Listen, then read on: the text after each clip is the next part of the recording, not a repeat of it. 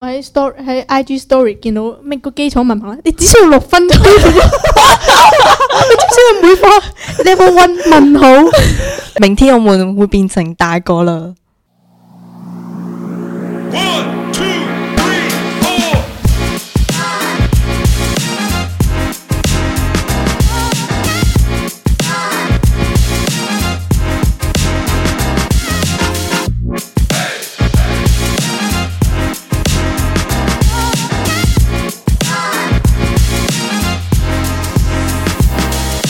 Hello，歡迎嚟到 Jamie 的神奇幻想世界。我哋今日咧，誒、呃其實個錄影嘅時間係有啲特別同特殊嘅。今日係七月十九號嘅一點五十八分，就爭兩分鐘就去到兩點啦。天氣非常之炎熱同埋酷熱，亦都非常之翳焗。香港呢啲咁嘅垃圾天氣真 係，唉。最緊要嘅事係咧，聽日我就係我哋誒呃二零二二 DSE 嘅放榜。 DSE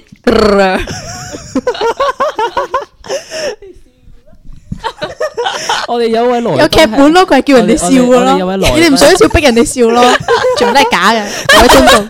佢各位根本就聽眾笑住喺度，跟住佢唔想對住個咪喺度笑，救 命！係你聽到我哋連場有兩位來賓打斷我嘅開場白， 使唔使重新嚟過啊？唔使係咁，但係最緊要嘅咧就係聽日就係二零二 DSE 呃嘅放 榜啦，係因為 DSE R 啊嘛，所以係應該 DSE 呃 DSE DSE DSE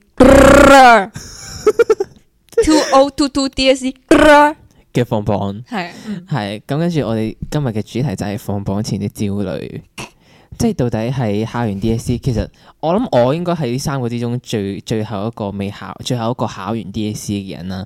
我旁邊嗰個兩位，嗯，不如就等你介紹下你自己先啦。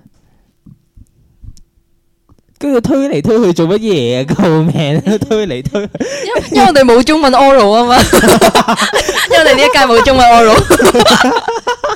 快啲啊，你先啦，誒誒，C 同學你先 啦。我係 Crystal Crystal 係乜嘢啊？水晶，多謝你啊！得啦到你啦，到你 你好，。我哦係我係 C A S S I E 啊， 我個名有啲難讀咯，唔知咩事。 跟住問你示範一次。跟住點讀啊？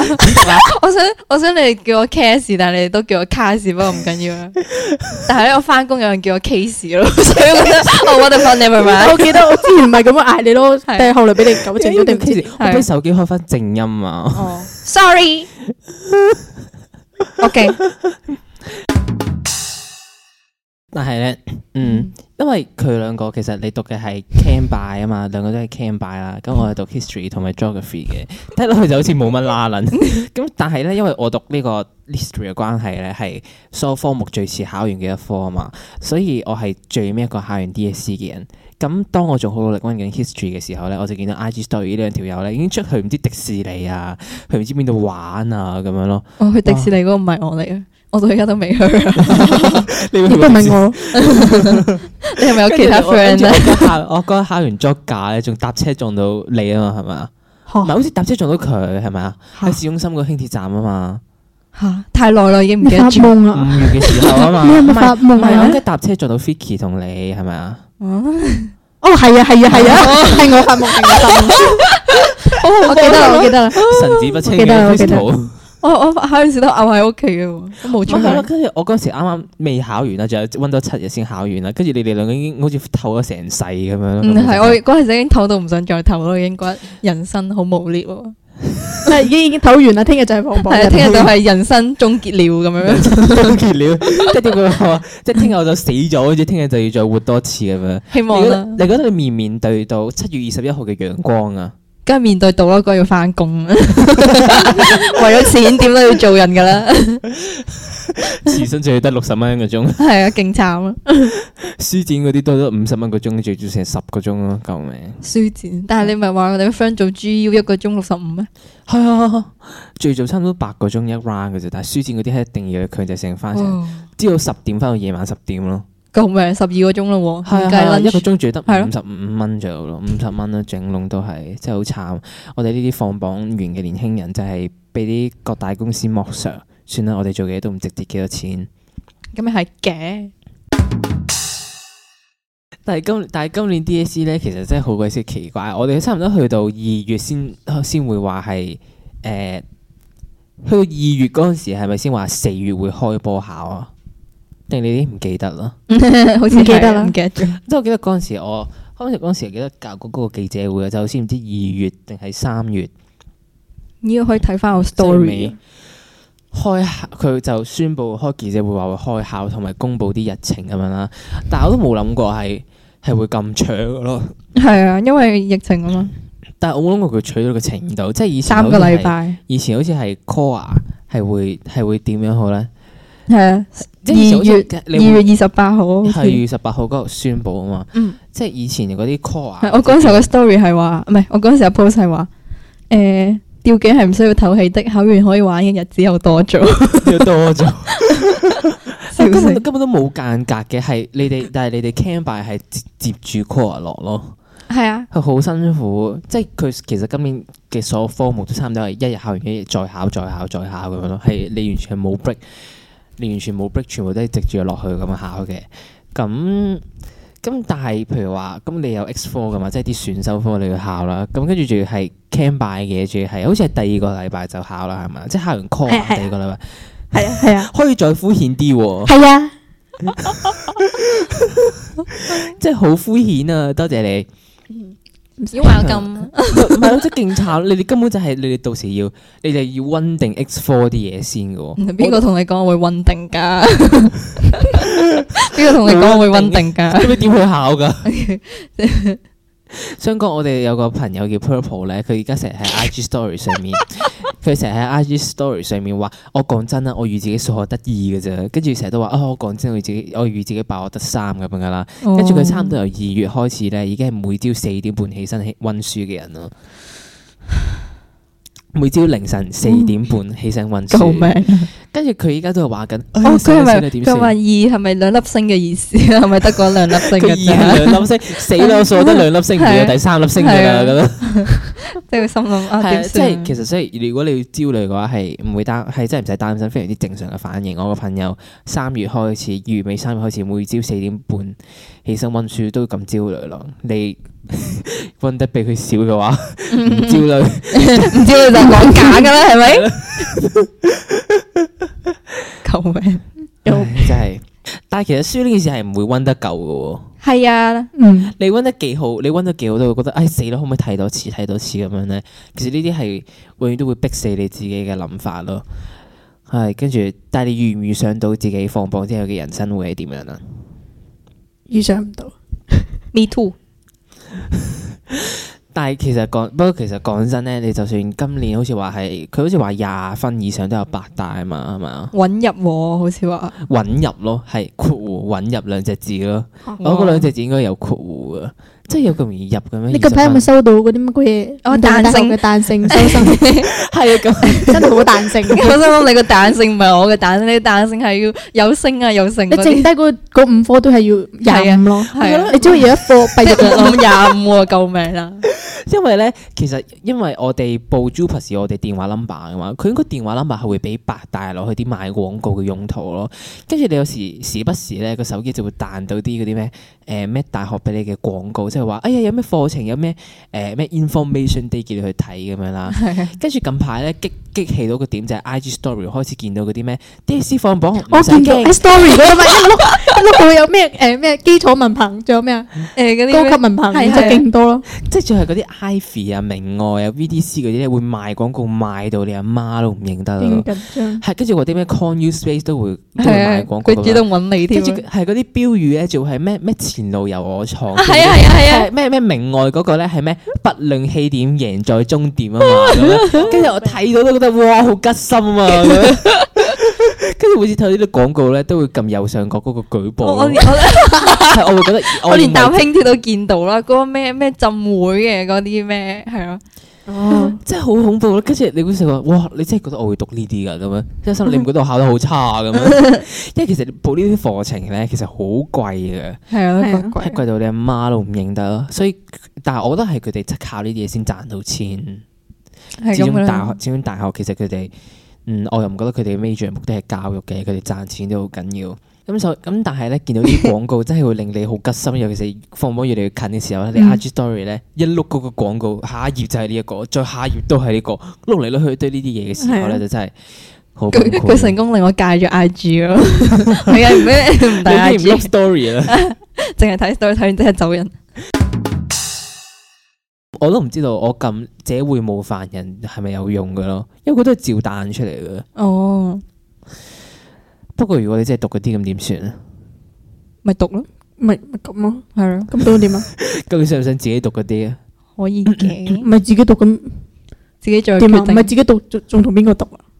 同邊個讀？你幫我讀 都係自己讀啦，唔係。但係都冇辦法嘅。跟住我係有晚係，我有晚係好緊張嘅，即係唔知點解會突然之間好 panic 咁樣啦。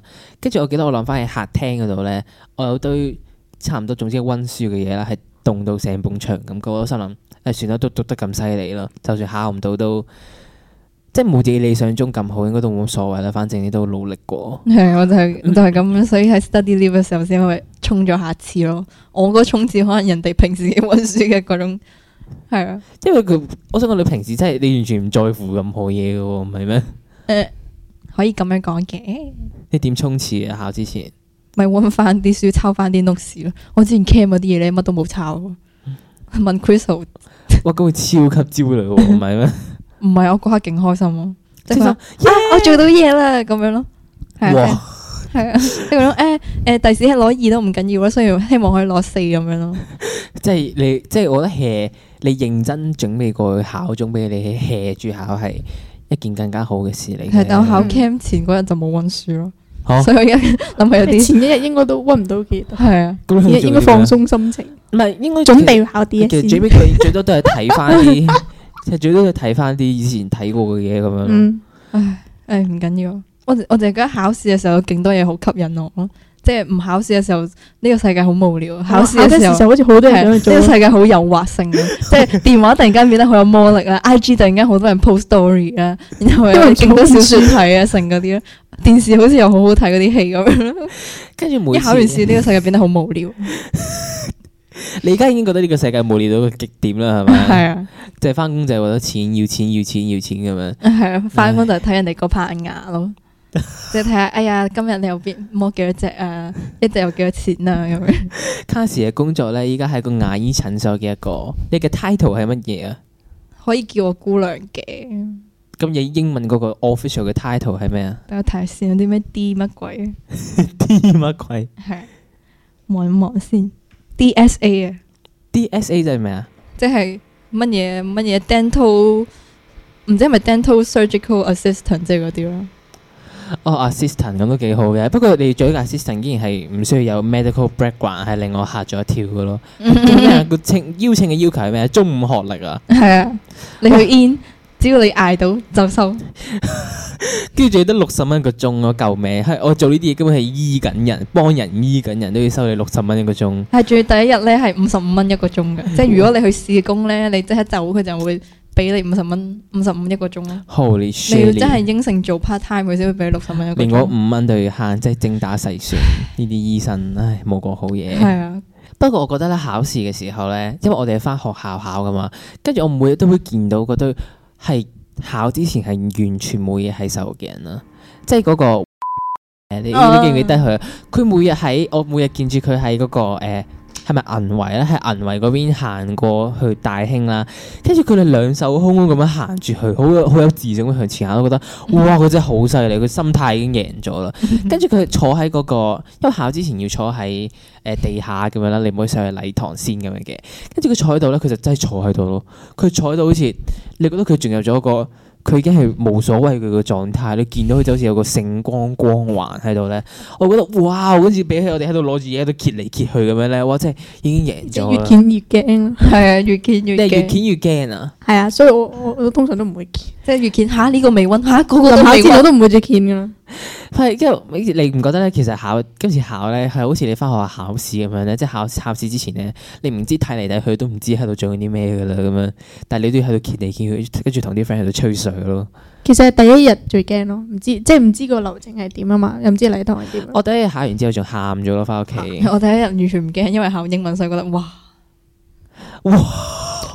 即係好彩係英文啦咁樣。我冇，我第一日我第一日係真係完全太失策咯，因為我覺得好似，因為之前好似冇緊張過咧，跟住你就唔慣嗰種臨場緊張嘅感覺咯。跟住我第一日考係完全考完之後，完全唔知嘅，完全唔知自己考咗啲乜嘢，我係係你就發咗發場夢咁啊樣，係跟住就好緊張咁樣，哦死啦死啦死啦死啦，去到邊度？跟住一一緊張又又咩都睇唔明咁樣咧。有咩都睇唔明咁樣咧，咁真係好垃圾啦。跟住作文又係好垃圾咁樣，太緊張，完全唔知己，完全唔知自己學咗啲咩啦。跟住唯有個辦法就係、翻到去，真係覺得哇，原來我咁樣就考完噶啦。嗯，即係覺得嗰種一日係得一日嘅感受係好強啊。係啊係啊。即係你有冇感覺哇，我考完呢件事，哇，原來我七年就冇噶啦咁樣。即係呢件事就總結咗我成件事七年嘅人生。即係，但係我點解翻去喊係覺得哇，我第一日真係考得太差，冇平時咁好咁樣啦。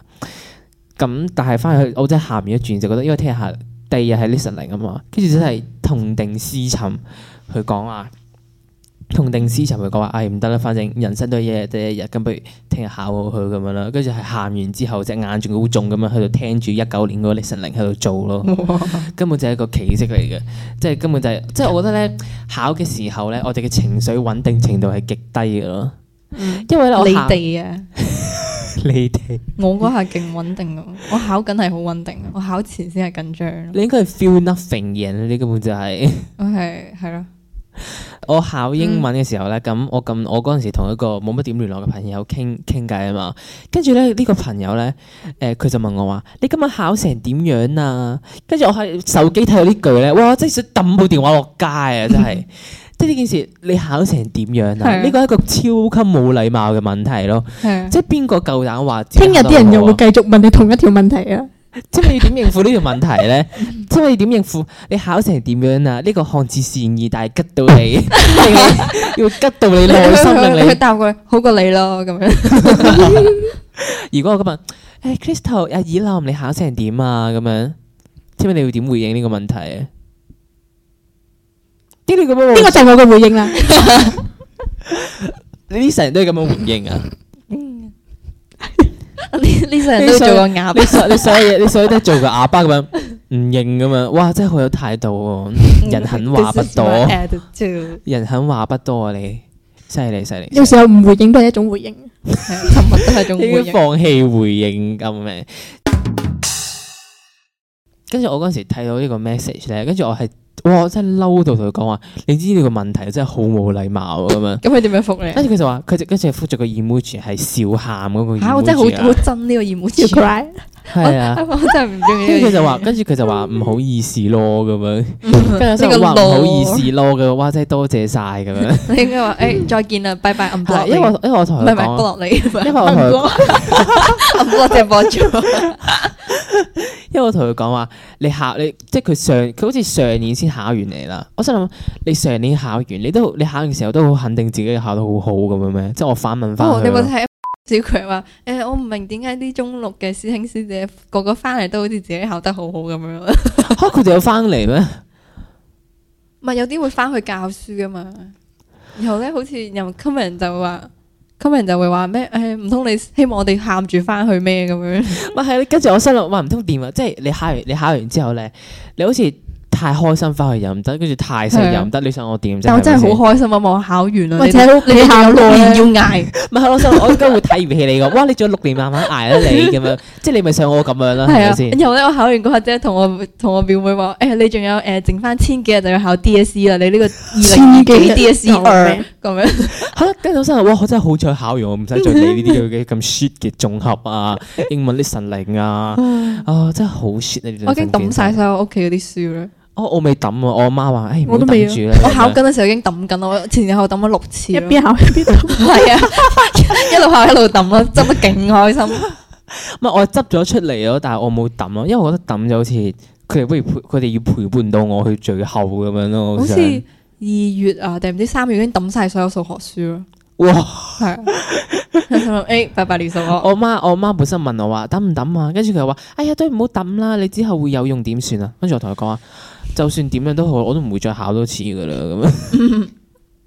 好恐怖！呢件事話好唔吉利，如果真係要考多次咁點唔係算我呢？考之前已經同屋企人講，誒、你遇到最差情況就係可能考多次或者讀唔到啫嗰啲咯，然後你接受佢，你我同佢講你嘅你嘅選擇只有接受咯， 係啊，你覺得死路，你冇得冇得同我講幾斤幾兩，一一嚟就話你去考咯咁，你去讀咯咁樣。啊因為我話因為考嘅係我唔係你咯，所以你淨係可以接受，係應該係你人生之中同屋企人講嘢最強硬嘅一次啦。係哇啊，恭喜你，恭喜你，你長大啦，嗯為你拍個手，俾錢啦，俾錢。嗯但係真係好戇鳩咯，即係咧有時候我翻到去嗰陣時，我阿媽都會問我：哎呀，今日點樣啊？今日考成點啊？咁嗰啲咧，哇！即係我食住飯之後，好想將啲餸冧落佢個頭度咯。係啊 即係呢啲真係激到 咧，即係我同我我第一日咧，我第一日考完之後，我第一日考得好 唔掂啊啦。唔使不孝子我都係考唔掂啦，跟住佢問我，我同佢講冇噶啦，買定機票去台灣啦咁樣。啊係啊，我都 係誒、就算我嗰日我嗰日考英文考得 OK，我都會話啊冇噶啦，今次可能會誒、會肥啊，即係嗰啲咯。係冇噶啦，重讀啦，下年下年見咁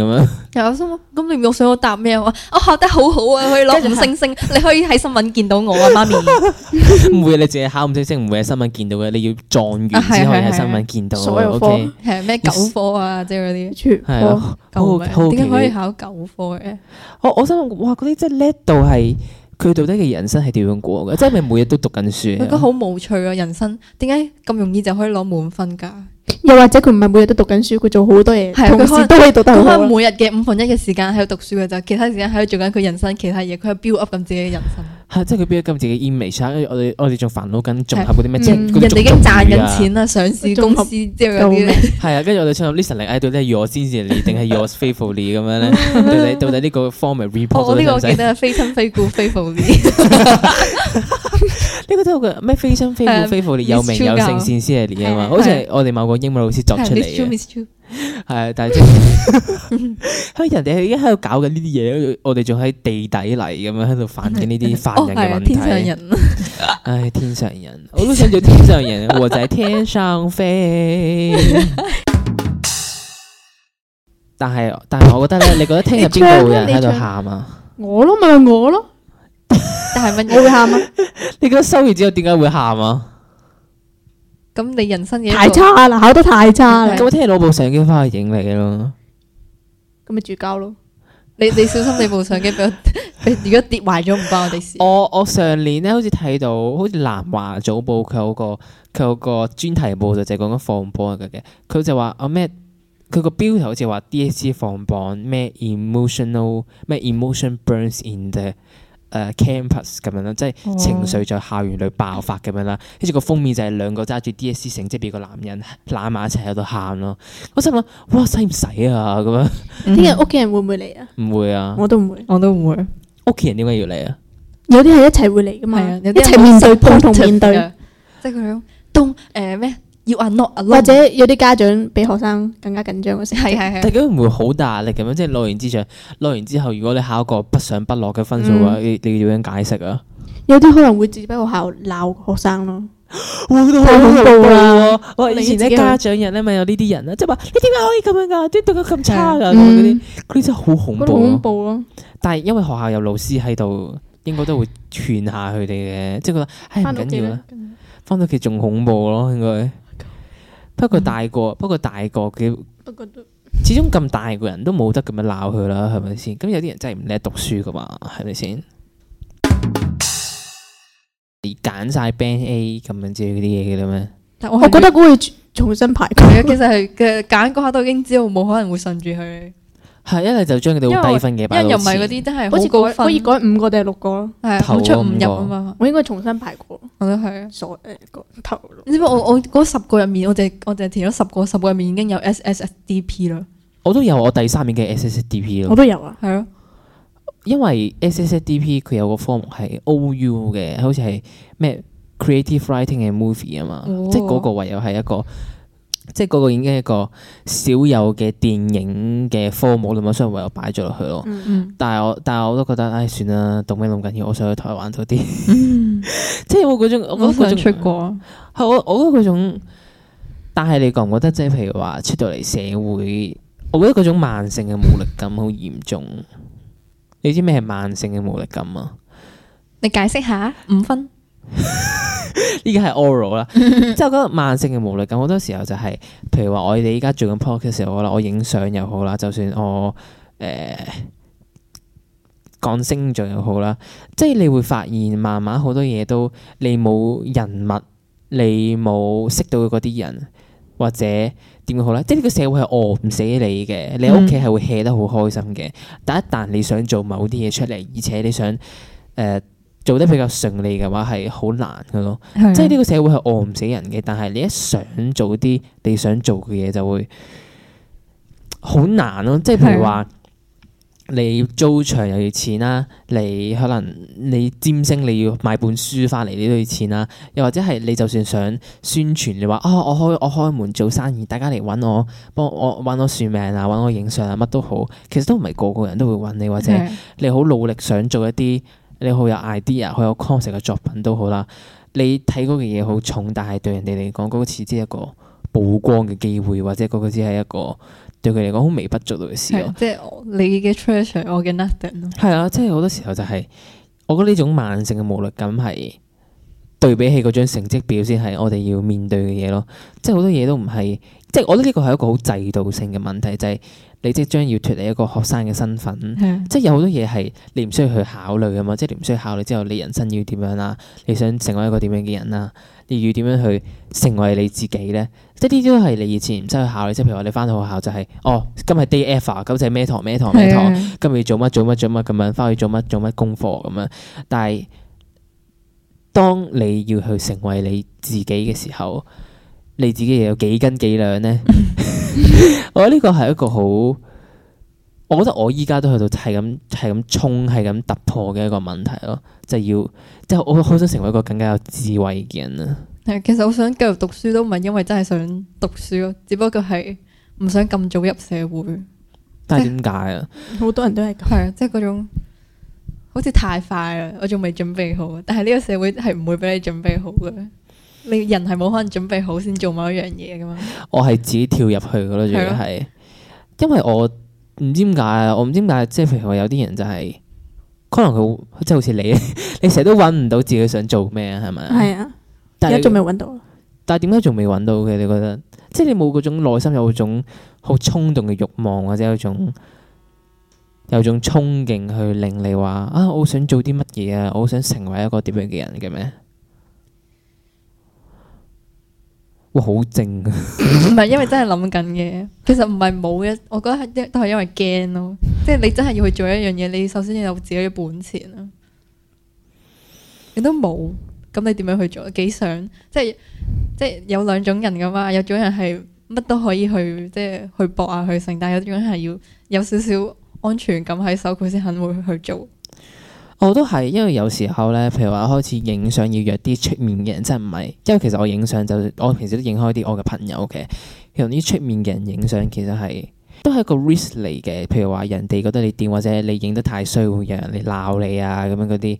即係當你要同外界接觸嘅時候，係係會驚嘅，係會係會嗯，我都明你嗰種唔安全感。即係有時候我我到依家啦。我有時識一啲，我有時識一個完全冇見過嘅人咧，我都會勁緊張啦，即係會見之前腎上腺素飆高到一個點係，死死死死死啦，點算啊點算啊，我啲嘢大齊未啊，我而家個頭髮會點樣點樣點樣，我覺得係係會焦慮嘅，因為去到一個你唔熟悉或者你掌控唔到嘅一個環境啊嘛。但係我同自己講嘅就係先求有再求好咯。即係點都好，凡事都要有第一步，即係你唔可以因為驚自己做得唔好而完全唔去做噶嘛，係咪先？嗯即係好多嘢都係你開始你大個睇翻，你即係會覺得，譬如好似我呢家錄個 podcast 咁樣，可能以後去啲好嘅 studio 錄啦，跟住 講，跟住覺得依家錄嘅嘢根本就係垃圾，可能你而家已經覺得係 垃圾嚟 嘅，你覺得係人垃圾哋我想問啦可能咁多人做咗全部可都能上嚟，可能覺得今日係垃 圾啦。但係我覺得好多嘢都係你要一步一步咁樣慢慢去做，而唔係哇好説教 feel 啊。我唔想咁樣去説教你啦。就我覺得係好多嘢都係其實唔緊要，即係去試下啦。年輕人有咩輸唔起啊？係咪先？你有嘅大把時間，嗯你又唔使啊養屋企人，又唔使養呢、個，又唔使養嗰樣。暫時啫。咪係咯，即係我覺得好多嘢都係，其實好多人都三十歲、四十歲之後先真係達到真正意義嘅成功，或者仲有一個比較順暢嘅方向咯。即係我覺得我覺得去到，我覺得好似不斷人生就係依家就係不斷係咁撞牆、撞牆同撞牆咯。係由啊你撞出一條路，好，咁你撞到啲咩出嚟啊？依家我都未開始做，咪係咯，咁你諗住撞啲乜嘢啊落去？咁樣係嘅。好無欲無求啊！你好似冇， Crystal，你想我講咩啊？我頭先咪問咗你個問題咯，咪問緊你要點樣，要攞啲咩去撞咯，有啲咩想做啊嘛？就係、即係你想成為一個點樣嘅 人啊？吓，我唔知答咩，我要咁你咧？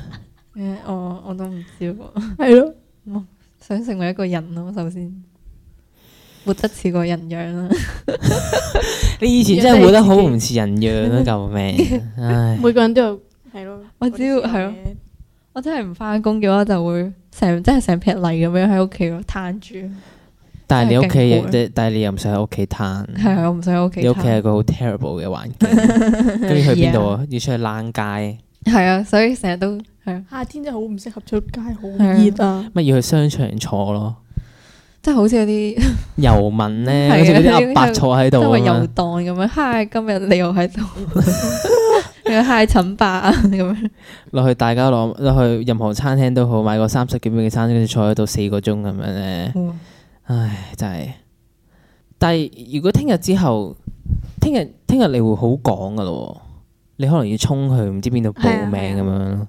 唔準備好錢，嗯，你要唔要衝去邊度報名咧？啊首選係我仲未諗好。Crystal 啊你今晚要諗好噶咯係啊，所以咪陣間我要 翻屋喎。係啊，因為聽聽朝因為聽朝冇人會 care 你到底。係啊，聽日聽日聽日呢個世聽日個世界會好忙咯。係啊，大家都喺度係啊，我大家都哋講為佢自己。係同係同學術相關嘅人會好忙咁樣啫。 唉會考完之後得十分，多謝你個 facts，會考完之後得十分，哇，點啊咁可啊咪喊咯？十分就係會喊。梗係會啦，哦，嘿，我 predict 得九分就 TMI，你 predict 得九分，係，好似係喎，係咪咧？係咯係咯，predict 得九分咋，你讀啲乜嘢啊？有讀六科咯，跟住我哋我哋班好似冇人，好得好似得兩個人三三二二咯。即係嗰時 predict 好似 predict 得我同埋另外一個人係有三三二二嘅咯，哦，係得兩個人有咯。心諗哇啊咁即係我哋係考條毛 啊！我覺得嗰陣時唔係點講，大家都未未去都到，啊係啊，但係因為在 狀態，都未準備好，然之後但我嗰考九分真係有啲過分，我自己諗 埋，嗯有啲問題 喎，因為九分啊，救命！ 呢段就只係開頭，跟住話我哇！如果 predict 真得係九我好分，得人驚。得九分真係乜都唔使諗 我啊！尋日喺 story 喺 IG story 見到咩個基礎文憑，你只需要六分就可以做到。你知唔知佢每科 level one 問好，考呢科即係你十，好似好似一份，但係佢講到好似即係真係你有分就可以讀咯，好戥你好開心，然 之後好耶，你得六分啦，係只需要六分，你要求唔高啊。係啊。 耶，你得六分啦，落嚟我就讀你嗰度讀 啦，一你有十分咁高分，你一完全可以嚟我哋呢個課程噶。係呢個我哋課程終點見，一定可以有好好嘅未來嘅咁樣，跟住就每年要俾八萬蚊嘅學費咁樣啦。哇！真係每年八萬蚊喎，八萬，咪一個啊成。但係聽到有啲人真係好一路一路咁向上升咯，你升翻上，咁，佢可能真係中學嗰啲嘢讀得差啫。跟住後來可能即係因為開始中發奮圖係啊強，，因為始終中學啲嘢真係太奇怪啦嘛，係咪先？即係始終考你話試。專又唔專係咯？因為考試，因為中學嗰啲嘢就其實就係好膚淺嘅嘢噶咯，嗯即係佢有啲人要好要佢會有深入嘅思考，但係佢深入嘅思考喺中學嘅教育程度裏面係唔容許噶嘛，係咪先？嗯，中學甚至就係叫你唔好諗咁多咯，你諗咁多做乜嘢啊？點知中學啊？成個人生都係叫你唔好諗咁多 啊！係啊但係你覺得其實不過我都聽翻好多人 high dip 亞叔搏翻上 U 真係好多好多好多人咯，係啊，所以喺 U 裏邊啲人其實都唔一定係 DSE 入到去即係有咯。啲廿幾分都要讀阿蘇 咯，係啊，有啲係係因為一科有佢就唔讀得讀唔到自己我一想定讀要嘅科，係啊係啊呢啲真係好變態，我相信係啊逼到咁樣啊係！我聽過。因為但我覺得佢咁嘅要樣以求後有，我覺得佢係以後想做啲咩都會做到啦，因為佢係佢佢有要佢夠求咯佢夠係夠膽去讀亞蘇，然之後未必可以升翻上好嘅大本。因為咧，我個朋友佢依家讀緊 Conu Space，總之係阿蘇類似嘅嘢啦。咁佢有個朋友好似 廿五分，但係都讀緊 Space 咯，係因為咧佢考英文 listening 嗰日咧，佢暈低咗啦，考一 下，考一下暈低咗，佢話佢太緊張咯，佢考到暈低 咯，考到暈低之後咧，咁嗰啲 invigilator 即係監考員，佢會我的媽執翻佢，喂，你有冇嗯事執有冇返起事啊？執翻你係咩事啊？呢個 詞會唔會執翻你，大家好即係總之會話你有冇事先去 MI 坐下咁樣啦。嗯跟住佢坐完之後，可能因為你前面要聽錄音噶嗯嘛，咁佢總之佢我咁佢錯過咗，總之佢總之係錯過晒錄音點都好啦我，嗯會佢錄得音翻佢得翻二十分鐘啦。跟住嗰個監學員問佢：誒你仲想唔想考啊？咁樣跟住佢話：啊我想考啊咁樣。嗯我就哇呢個真係 wrong decision making 咁樣啦。但係佢都係會有啲廿五分咯。哇，廿五分係咩料啊？問號廿五分係 best five 啊，係 best five 廿冇係啊係啊，跟住但係佢喺度讀緊 base 咯，所以你知道係。我真係好佩服呢啲人。有好多人都係啊係因為考試呢件呢個制度，因為其實好睇臨場發揮嘅，你覺唔覺啊？即係你呢啲無所欲求嘅人咧，去到去到輕鬆咁樣考就會，忽然嗰其啲實我係考試會好過平時嗰種人嚟嘅，咪係咯。但我成日都我同你相反咯，係啊我成日問都考號。試好過好過，我覺得係平時好過考試嘅人我咯，都我都係同埋考試都好講運氣因為啊我中意考試嗰種氣氛啊，即係大家咩都氣 氛啊？即係大家都好緊張啊咧。 即係覺得誒你好緊張啊係我 咁係樣！ me too a Oh l my e god 緊張咁 Oh my 樣 god！。你班人真係，唉 但係咧，我哋考 DSE 嘅時候咧，都會勁多嗰啲奇怪嘢發生咯。你如果考通識嗰日咧〜係啊下通識佢咪嗰個監考員成日攞塊板咁行嚟行去，喺度壓你嗰、個係壓你嗰個巴曲嘅。我心諗做乜嘢啊咁樣？我我同你哋唔係同一個考場，怪唔之係我哋一個我考記得，場啊我嘛記得，我笑死成日都我。知係勁好笑咯！ 即係咧，我哋考通識嗰日咧，咁我哋本身有張巴曲會派咗俾你先噶嘛。咁通常咧其實係可以嘅，嗯你可以照一照張巴曲，令你陣間開下，唔好咁緊張喺度搣係啊個稿係啦，啊，點點搣都搣唔到，你會更加緊張，跟住就係考唔到嘅，又知得好歪 咁啊！勁想喊啊！係好真係想喊啦！咁我哋考通識嗰日咧，就有個監考員咧。邊個嚟㗎？嗯，監考監員我出面嘅，哦出出面面嘅嘅，出面嘅，已經已經睇佢個樣都已經有啲有啲 cam 嘅嗯 感你 繼覺啦，續講啊，有啲 cam 感覺啦。跟住我哋一接個 QR code 咧，有人睇到， 有人睇到一接個 QR code，佢即刻攞塊板衝過嚟喺度，用盡佢全身嘅力氣壓落嗰個 QR code 度咯。因為我坐喺你後面咯，我哇見佢真到係佢真我坐喺係你後面撳咯住，佢真係撳住佢咁樣要拍咯，佢就會喺度拍嗰塊 板，即係佢佢攞啲埋行過嚟拍我嗰個係咯。咩？佢係攞塊紙板咁嘅嘢，跟住攞去接你個 QR，跟住話接拼佢咁樣咯。救命我心諗我黐線啊咁樣，佢真係好誇張啊，而且勁認真、勁嗯嚴肅係咯啊，，係會墨守成成場都會睇到你規喎呢喺度個係壓 嗰度，真係好恐怖。跟住做我心諗乜鬼啊？跟住好彩我嗰日咧，我嗰日咧我係我個 QR code 係揸喺手度咯，即係我唔我冇俾佢睇到，我係接咗我咯，跟住佢就冇過嚟咁樣啦。但係佢係真係周圍巡人有冇接過呢個 QR code 咯，唔係個 bar code 啊。跟住我真係我心係啊諗我都想講哇我心諗使唔使其實係 bar 咁啊？跟住喺監考嘅時候咧，佢有下嚟下去下嚟下去係咁佢樣好㗎。好擾亂視線。我覺得係咯有其時候有時候啲監考員咧，真係真係唔明自己做緊啲乜嘢嘅嗯，喎。我都覺 我心得。諗你收錢喺度轉嚟轉去做乜鬼係我啊嘅？心諗你行得咁快做乜嘢啫？係咪先？你係都啊做運動啊，你都勁係你步都。係扮，講真都係扮下樣嘅啫。咪係咯？你又真係睇到啲咩啫？有人真係出貓咩？係咪係嗯先？大家都唔會啦，係咪先？出貓咪出貓咯，咪你係會咯見到啊！在場咁多個，就算你睇唔到，人哋都會睇到。係啦，我想講嗰張台真係好細咯，係啊，擺唔到。我特別係考英文嘅時候，咩料啊？listening 嗰啊啲勁多份嘢要擺啦。然後咧，佢佢淨係得你平時嗰張台。勁細咯。最 listening 咧，我哋我哋嗰啲即係佢個釘裝佢嘅印刷係同我哋平時用開係嘅啊唔，同㗎我想講點解我哋考試點解唔跟翻即係 DSE 嗰啲嚟整咧？佢有原來佢係彩色嘅，原來佢係即係又打開又剩咁樣。即係其實咧收音機都係啦，平時都冇聽過。係啊，我心諗可唔可以唔好搞啲新出事嘢啦！啊快？啲講翻你收音機個故事 先，我可以講。我哋真係煩。我哋咧考呢陣令咧，再講啦啊本身八點鐘其實九點鐘開考嘅嗯，但係八點鐘入到去啦，就可以大耳機試收音機啊嘛。嗯咁你本身應該會聽到 RTHK Radio Two，跟住佢會講話，同學仔，如果你聽到呢個聲音呢，定係香港聽唔電台到咧，聽唔到咧，你係點樣嘅嗰 日？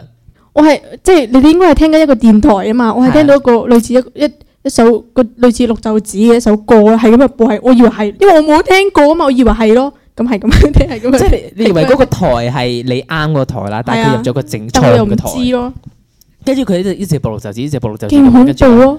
跟住跟住到十點嘅時候咧，我仲喺度聽 緊啦，十點正仲喺度聽緊啦，跟住我 feel 到咧，全世界我左邊全世界嘅人同一時間掀 開份卷咯，我就知，我嗱嘢，都知啦。刻哦舉手咯，然之後攞啲嘢去去特別室嗰喺啲特別室嘅時候，都會成個人都喺度震係啊緊咯。但係勁勁驚驚咯係完全冇老師會同你講嘅嘢，係啊係你自己要呢個知呢而個㗎。且平時都唔係用收音機連聽收咯音，機咧都唔係話乜嘢，連收音機都係勁講勁講，佢話誒大家記住要買收音機，如果唔係到時冇得用咁樣。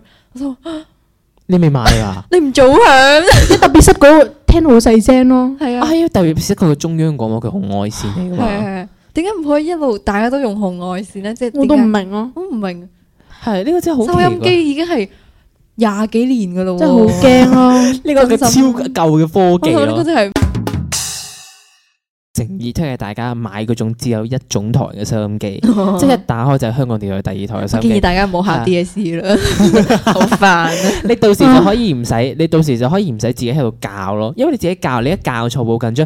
但係佢唔係有塊板會寫住要你教佢幾多號台嘅咩？你冇跟住佢咩？我有，但係我覺得我應該教錯咗，但係我唔知啊嘛。你知唔知做人係會緊張嘅？係啊，咪即係有時候就係考試就係充滿住呢啲奇怪嘅勁震錯咧，而且誤我咯。考翻屋企考考完就發現手受咗傷流血咯，但係哦完全唔痛咯，一一啲都唔係痛。係翻到屋企勁痛因為咯，考嘅時候一啲都唔痛，因為一係太緊咁流係張啦咁細流流血咯，㗎，應該俾支 à? 筆插到啩，你知唔知插到？哇！太緊張係你啦。知真係人但係你真係專心到自己係完全唔知自己受傷嘅咯。嗯，你專哇 真係即。係完全唔痛咯，係啲腎上腺素啊咧，係係係長長啊到佢你，令到你死啦！都唔知個份卷考成點，我聽日就知啊啦，聽日就知啦。其實最 擔心最擔心係拜我，擔心係數學咯。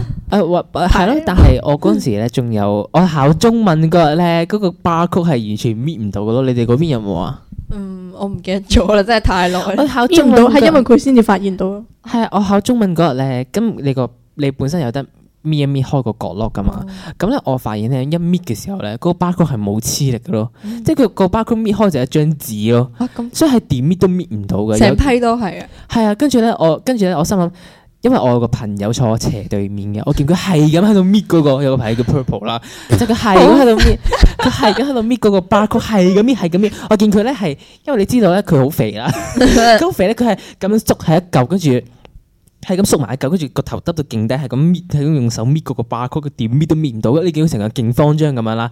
鳩心諗見到隔離啲人咧，全部都係咁樣嘅，我覺得哇死啦唔對路咁，跟住唯有車咳舉手咯。好好啊。係你即係做得有時好候就係 Decision 你 maker 係你如你如果有啲嘢唔對路嘢，你驚嘅話咧，係真係唔需要驚嘅。舉手舉手同監考員講，我嗰下係我一考試就變得勁鬆咯，成個人即係飲水咧都要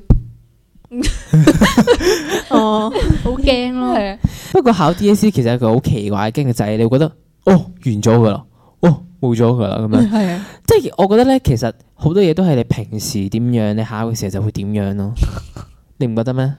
嗯，即係好似即係你平時嘅一啲習慣係完全改唔到，或者你慣咗嗰個模式去做咁卷，你就又係係真係完全係你改啱唔到咯。所以 DSE 就係、譬如話你而家 form four 啦，係啊，你而家嘅成績好容易會變成你 DSE 嘅成績㗎，係啊其係真實㗎。我考嗰下唔驚係因為我已經大概預料到我依家點樣去到都係點樣噶啦， 即係你最盡都係咁樣噶啦，你冇得再盡嘅。 係啊咯，但係你識做啊嘛，識做咪得係咯。你依家已經係最好嘅樣，你冇得再更好 啦。係啊，因為有啲人真係你嘅重心唔係讀書，或者你根本都唔係好想讀書嘅話，咁都冇辦法嘅。但係嗰陣時，但係嗰陣時好似我好似 form four 已經好認真咁樣去到做嗰啲綜合。嗯，但係我哋咪冇咗，喺我哋高本高中三年乜嘢都冇做過，唉，淨係得嗰本咩畢業同學錄咯。但我想講綜合卷一開始一開始中四喺度做嘅時候，真係唔知喺度做咩咯，真係唔知佢要求誒想做咩咯。嗰時勁低分咯，嗰時得個廿幾分。廿幾好似得二你啊咋，係知咪唔啊？知？你知唔知我臨考嘅時候都未上到三十分 咯，都係廿幾分嘅啫。我真啊係考完都唔知佢想做乜嘢喎。係啊係啊，我而家都唔太知。但我考之前喺度亂寫都你哋三你十哋幾係分啊點樣咯都三十幾，我真係覺得好勁啊！寫得多，我覺得我覺得係啊係寫得多，其係咁實寫，咧係咁寫，係你咁寫。係你係會寫到已經係機械式咁樣，哦寫啊，跟住你咪我哦覺得咯，呢份卷奇奇怪怪，係奇怪嘅，係真係要你限時內吹啲嘢出嚟咁樣咯，我覺得就係即係咁搏命寫，即係冇考，即係要吹啲公函出嚟咯，嗯吹啲公函類型嘅嘢出嚟嘅。觀看係要好官腔，但係其實係我覺得好好冇所謂咯。你翻工邊有可能咁嗯樣咁樣啱有兩個有兩個主旨俾你，跟住有啲嗯乜嘢俾你，你喺度吹篇成千五字嘅嘢、二千字嘅嘢出嚟啫，都戇鳩噶。係咪先？係即係呢個仲要呢個仲有我都唔今日應該明咯啊取消，但係改制啦，改咗做佢擺落實用文嗰度咯。即係依家好似冇聆聽呢一 part 啦，就有啲文字性嘅資料嗯哦要你我吹睇出嚟過啊咁樣咯。嗯佢前面就係一 part 實用文寫作咁樣咯。哇，實用好文，似我哋之前初中實用咁文咯，超簡單係啊啦，實用文冇㗎，我覺得所有嘢一旦要考試就會變得好差咯。，嗯係即係我覺得點解要考？點解要考試真係唔咧？係好我明。嗯都唔係好明。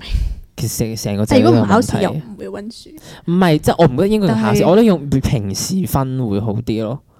跟住嗯一試定生死。係咯，其實一試定生死係好辛苦，跟住連 SBA 都冇乜點咩啦，嗯我哋嘅通識 IES 都冇咗咯。啊有三年嚟讀讀 cam 拜冇入過 lab，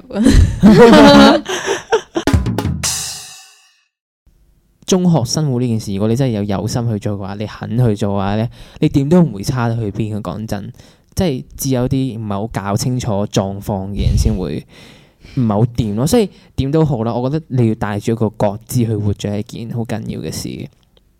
即係人冇一個腦或者人冇一個目標去做嘅話，其實你都好難打開覺知嘅。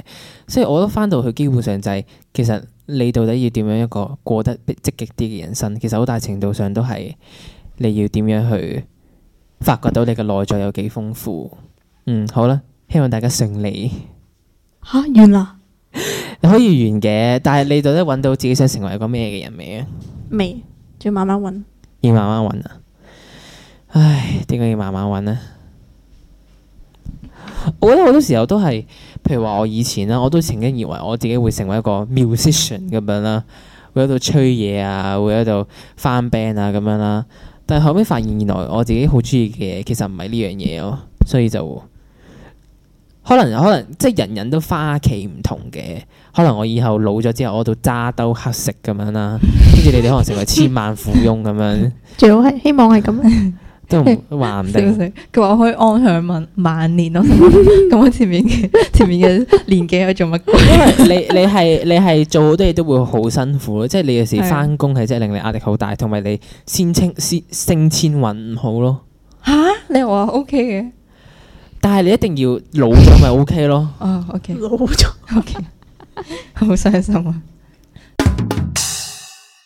但係你覺得你自己想成為一個點樣嘅人啊？嗯冇啊，我就係係咯，希望冇咁多限制我都冇嘅，係好好活着，冇活着都好難咯，係真心做自己已經哦好做人都好難即。係做自己想做嗰啲嘢，唔好俾人話幾斤幾兩啊，嗰啲就已經好好，即係唔好俾人話吓、我覺得唔適合你喎、咁樣，唔好聽佢哋咁樣已經，我覺得已經係做得好好。係啊，但係我覺得嗯，要點樣向前衝都好緊要咯。希望大家都可以一直有動力咁樣向前衝。即係我覺得係我希望可以成為令令我自己想向前衝嘅嗰個動力啊！即係為咗我自己，唔好為其他人啊，即係唔好為屋企人啊，唔好為其他人啲期望咁樣。係啊，我覺得你中意嗯你中意慢慢意識到你要去係活出你自己啦。我覺得咁樣先係真係算個人咯，但係係點解啊？即係你覺得已經太頹，頹到不得了。即係退到好似嚇、啊所有嘢都唔可以，即係咪有一樣嘢叫咩？誒、即係誒唔知喺邊度睇到，就係話咩有有乜嘢令你朝頭早想起身？嗰個即係嗰個原因啊，唔係鬧鐘，係夢想。又啱咁雞嘅。湯嘅呢啲嘢係啊咁，超雞湯係啊咯。 What makes you wanna wanna come up from your bed 咁樣？但係我嘅話就係、我想成為一個更加有，我想喺技術啊，喺思想，即係我想成為一個更加有智慧同更加有技術含量嘅人啦。即係好想磨練下各方面好多嘅技係術，啊因為就係我揾到啲我想做嘅嘢，但係我成日都好似係好眼高手低咁樣咯。嗯即係我睇到我想做嘅嘢，我想要嘅嘢係乜嘢，但係我好似冇乜能力或者冇嗰個本錢去去做到嗰個境界嘅嘢咁樣咯。其實我覺得你自然而然就會成為嗰種人啦，係啊，因為即係要不斷地做嘅話，其實就係啊，會如果真係想做一樣嘢，你係真係好自然會成為一即係佢嘅一屆嗰個咩啊大佬啊嗰種感覺咯。係啊如我果都真係想想做咯，我都想要嘅，但係可能之後會慢慢發現，即係生活就係一個停落嚟就會跌低嘅單車。你聽聽得明啊 嘅，對唔住咯，即係有啲搞 我覺得有啲出戲啊，有啲係問號有咁啲突太然有啲太有啲太文縐縐啦，係對唔啊住。誒，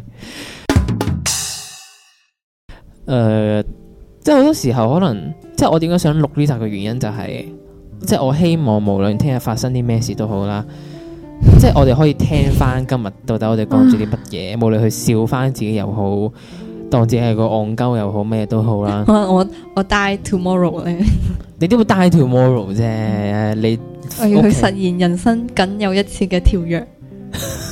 要 jump I jump， Yeah，即係點樣都好啦，我都希望。即係記錄低我哋未要接受呢一個現實之前嘅一個心情咯。嗯，但係起碼，我覺得呢、個我係誒係但係起碼我覺得五月，點解好似都我覺得起碼五月好似乜嘢？好似乜嘢啊？冇嘢？你繼續你講講啦，啦，你講啦，好似都冇乜點講放榜嗰啲，你講真係實際地啊！你去讀啲乜嘢科啊？救咁命！樣唔嗰啲啊係啊，唔係啊，所以我咪唔唔講咯。你都要逼我講，有時唔講都有原因啊嘛。你講啊，即係覺得好，即係我覺得就係、嗯，無論點樣都好啦。雖然呢個五月至七月，我哋我哋兩個月都玩得幾開心啊，唔係咩？嗯，雖然都廢咗好耐啦，但係呢都兩個月應該係人人生生 裏面最開心嘅時光。最開心嘅，唔緊要人生。希望唔係啦， 希望之後會更加開心 咯。即係如果你就止步喺呢度嘅話，咁你係人生會太係會唔會太唔乜嘢啊？人生就咪係先帶住痛去快樂。人生都係要係啊，但係有有希望時候嘅你都對放世界假希望放得太多，都覺得哦都冇乜感覺咁樣啦，係咪先？嗯即係好多時候好多嘢都係相對嘅，你要有痛苦你先可以有快樂，嗯，你要有快樂先會有痛苦。希望我哋都可以痛且快樂着啦。好，拜拜。拜拜。拜。祝大家聽日都放榜好運！走之前記得 subscribe 我哋嘅 podcast，同埋留低五星好評，喺下面 comment 話俾我哋知你對呢集有咩想法。拜拜。